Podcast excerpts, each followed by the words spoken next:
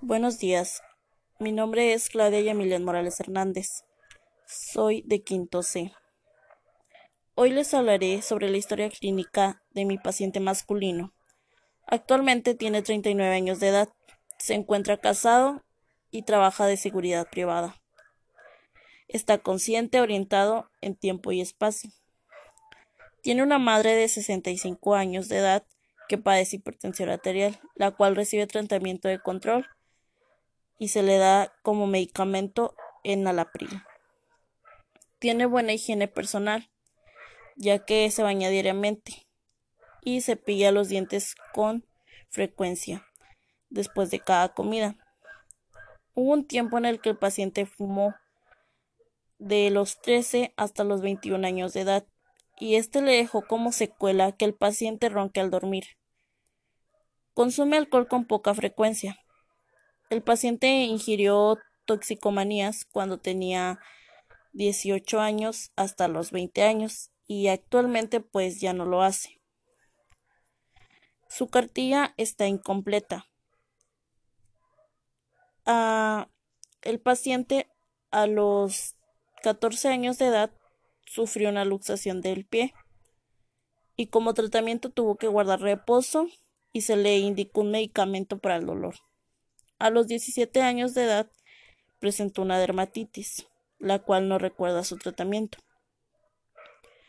Y a la edad de 34 años el paciente tuvo varicela y refiere que tuvo le salieron pápulas y tuvo mucha fiebre y el tratamiento fue con caladril, que es una crema tópica, y aciclovir.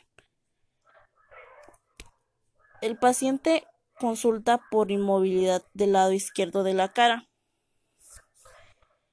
Y el paciente nos cuenta que se encontraba en el trabajo cuando comenzó a tener un dolor en la región posterior y alta del cuello, que es la nuca.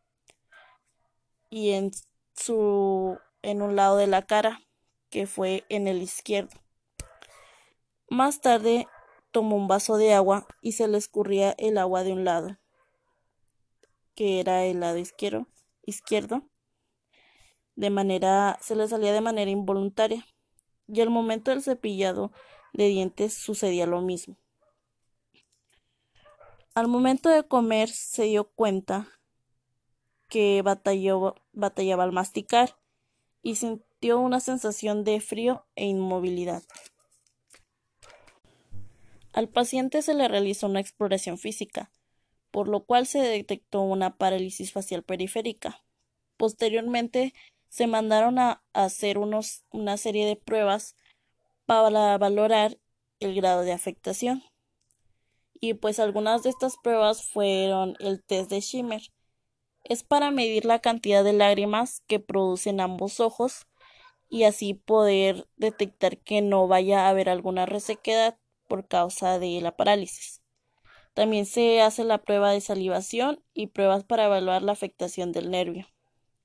El paciente refiere que inició el tratamiento con prednisona y un antiviral ya el antiviral era aciclovir ya que tenía varicela en ese momento. Recibió tratamiento fisioterapéutico, entre ellos fue unos masajes musculares faciales.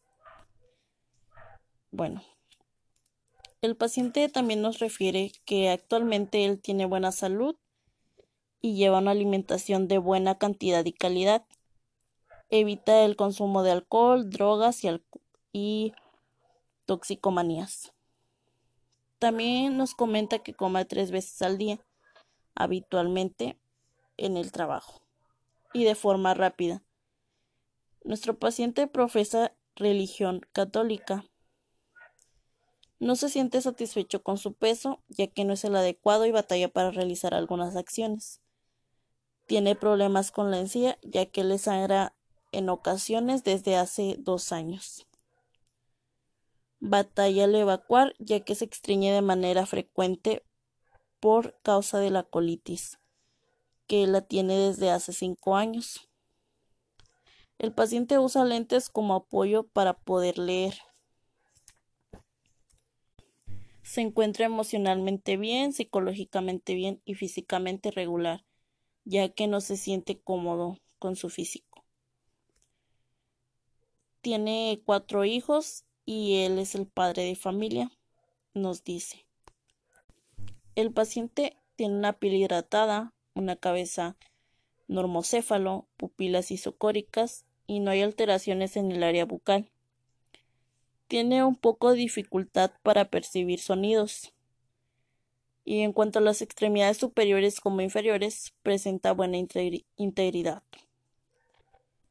El paciente actualmente se encuentra bien y con el tratamiento que recibió para la parálisis facial periférica ha mejorado. Ya tiene mejor movilidad para cerrar el ojo e igualmente para masticar.